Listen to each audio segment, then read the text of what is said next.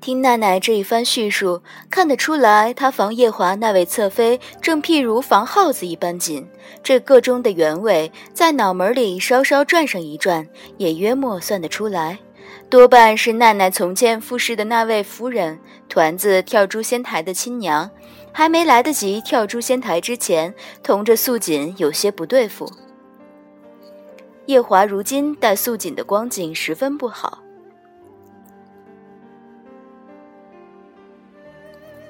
我脑中忽的一道电光闪过，福至心灵，打断奈奈道：“该不会这位素锦侧妃同团子他亲娘跳诛仙台这个事有些牵扯吧？”他脸色唰的一白，顿了半晌，道：“天君，天君颁了旨意，明令了再也不能提这事的。当初晓得这桩事的仙娥们，也全被天君分去了各仙山，不在天宫了。”奈奈这个回答虽不算个回答，脸上那一白却白得很合时机。我心中来回一转，不说七八分，倒也明白了大约五六分。因我们九尾白狐这个族类，在走兽里乃是个不一般的族类，一生只觅一个配偶。譬如两只母狐狸公然争一只公狐狸这样的事，我活了这么十几万年，从来没见着过。是以，倘若有两只母狐狸要争一只公狐狸，能使得些什么样的手段，就有些拎不清。但好歹在凡界做相事时，《吕后传》这样的抄本野史涉猎了不少，令我今日能做一个恰如其分的推论。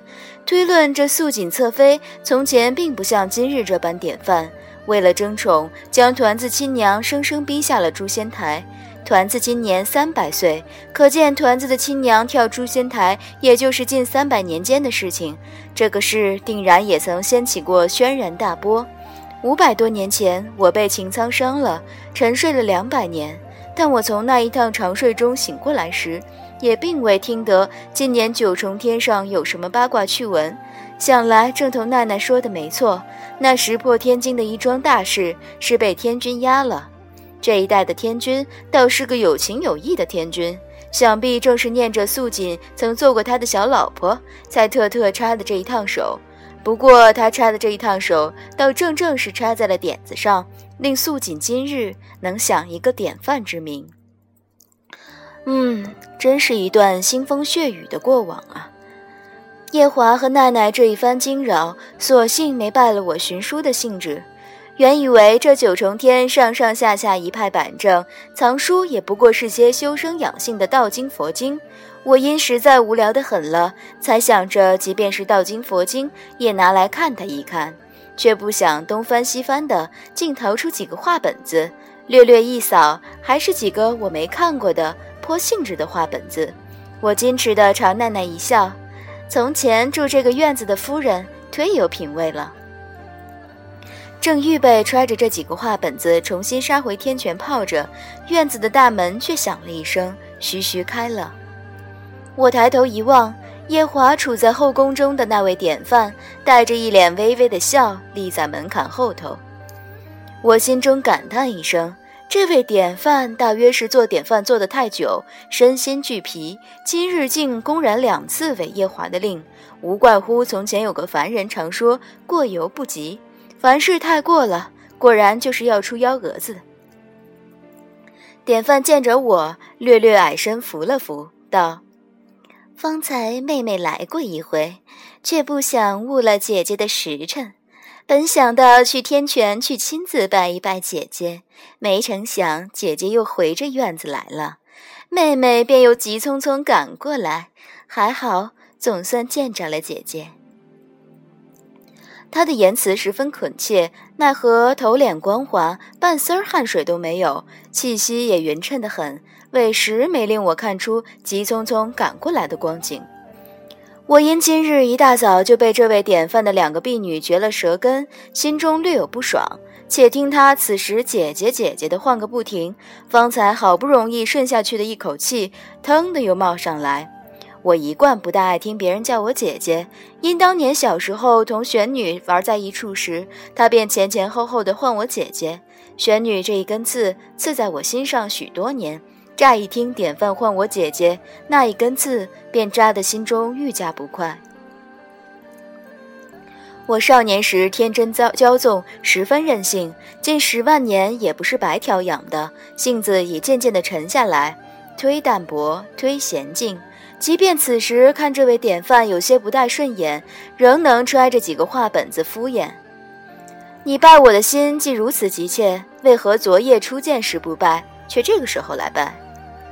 他一张笑脸瞬的一僵。近旁一株硕大的桃树底下立了张石桌，周围围了三两三只矮凳。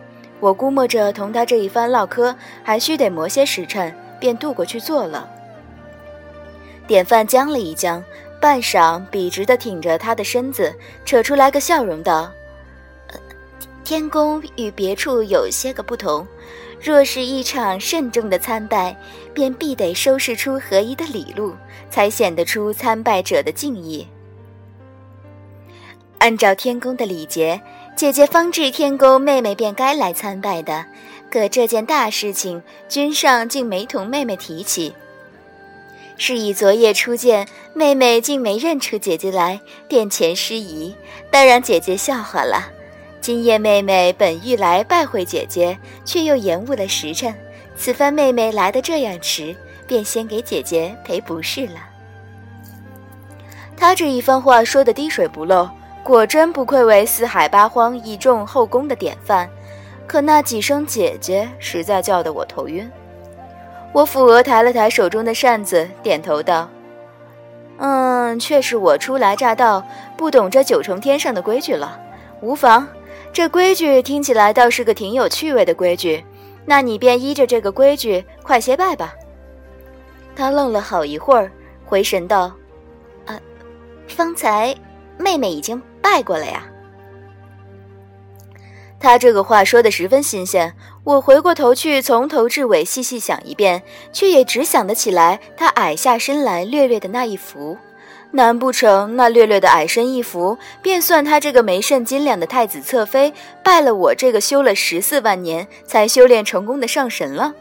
这天宫的规矩听起来倒像模像样，做起来委实水了些。我心中有些不满。但因我是个大度的仙，这些虚礼便也不甚计较，只将几丝不大顺的气沉到肚子里去，宝相庄严的颔首道：“哦，拜过了，这个拜法还真是个平易近人的拜法呢。”我一句话尚未说完，一直隐隐立在一旁的典范，连方才拜我那一拜都只是略略动了动腿弯的典范，却扑通一声跪了下来，双手一一扶倒在地。院门口有一副衣角隐约闪过，我抽了抽嘴角，咳了声道：“ 你这又是在作甚？”典范抬起一张刚柔并济的脸，肃然道：“方才那一拜，妹妹正是依着侧妃拜正妃的规矩；此番的这一拜，却是要拜恩人。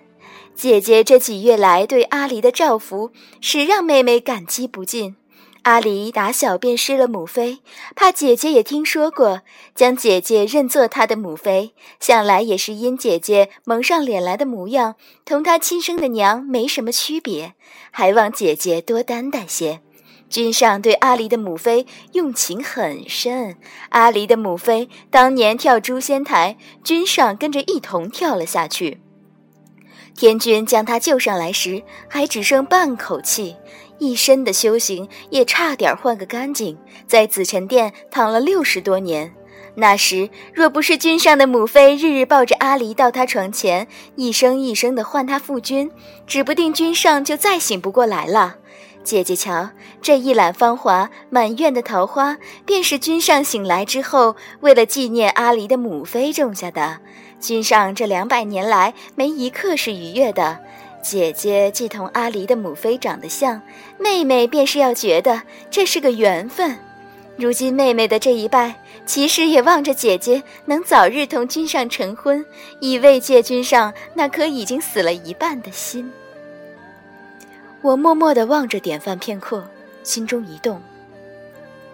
他这一趟表白，实在表得我怅然。既是想点透本上神在团子他爹跟前是团子他娘的替身，便应点得更加通透易懂些。似他这般九曲十八弯的绕，亏得本上神英明，在凡界游荡时瞧了许多这样桥段的戏本子，方能入木三分的领会他这个话背后的意义。若是换个凤九这样一根筋的，岂不是白费了他的一番心思？但他这一大拜却拜得很好，只膝弯了一跪，便将这一番原本像是挑拨的话晒得又亲切又自然了。我虽领会透了典范这个话背后的含义，却十分遗憾不能遂了他的心思，同夜华大动一场干戈。就他爱我还是爱团子他娘这个话题，吵个天翻地覆，地覆天翻。其实典范也不大容易。见今夜华对他的光景很不好，他对夜华倒是看得出来深重了情根。这么一出郎无情妾有意的风月戏，郎心如铁，铁得任尔东西南北风。我自岿然不动。那有意的妾不定背地里躲着哭了多少回。他一边悲苦着，一边为了刺激自己的情敌，还要讲些私募对象的风流史，顺带将自己也刺激了。可怜见的情敌没刺激成，自己却深受刺激，实在令人唏嘘。我起身夺过去，用扇子拍了拍他的肩膀，淡淡道：“你心底求的东西，并不是人人都想要的。做神仙，还是不要做得太聪明。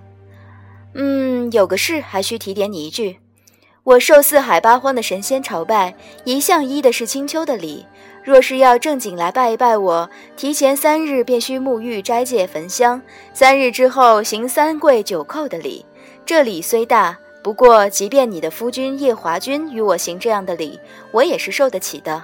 但我并不爱小的们这样正经来拜我，一一手，心意到了便是了。倘若今后你还要提说正经来朝拜我，便依青秋的礼，做不到就便不要再跟我提什么天宫的规矩。再则，我阿娘并没给我添什么妹妹，你这小小的年纪称我一声姐姐也不大合宜，便还是依照礼度称我一声上神吧。这一番话说完，我心情略有通畅，眼风里不易瞟到他伏在地上的一双手，紧紧收成拳头。小孩子家，面上虽做的滴水不漏，到底还有些少年义气。我啧啧叹了两声，招了奈奈。绕过地上的典范，出门再次朝那上清净的天泉杀去。